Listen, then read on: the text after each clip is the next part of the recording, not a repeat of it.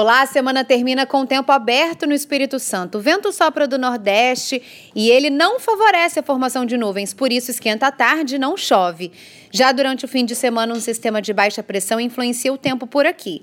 Ainda tem sol neste sábado, faz calor, mas a partir da tarde pode chover no centro-sul capixaba. E à noite, esta chuva chega na região norte. No domingo, a baixa pressão joga muitas nuvens para o continente, então o tempo fica mais fechado, com chuva a qualquer momento, mas sem risco de temporal. Veja todos os detalhes na programação da TV Vitória e bom fim de semana.